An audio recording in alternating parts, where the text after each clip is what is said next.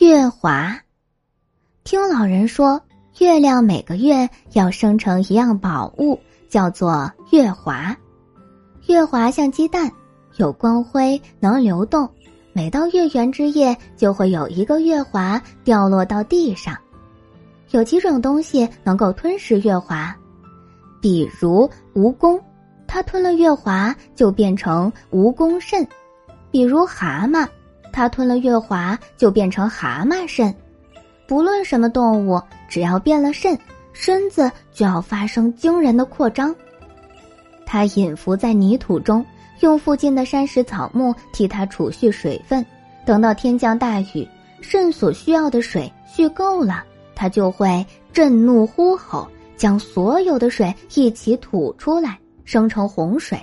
洪水一起，肾就从泥土中脱身。随水游到江河大海，变成蛟龙，这就叫做出肾。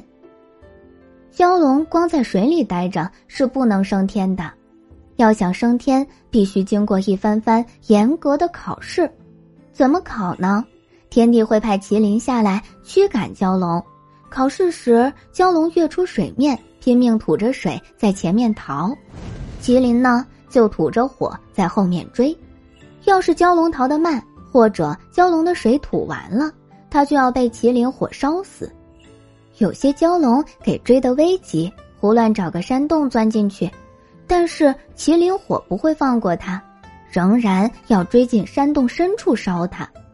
蛟龙的尸骨钻到山底下动弹不得，就会变成煤。若是麒麟赶不上，给那蛟龙飞上天，考试便算通过了。蛟龙上了天，马上脱胎换骨，变为喷云吐雨的真龙。不过，这种考试是很难通过的，大约五六百年能通过一次吧。今天的故事到这里就结束啦，明天还有新的故事等着你们哦，小朋友们晚安。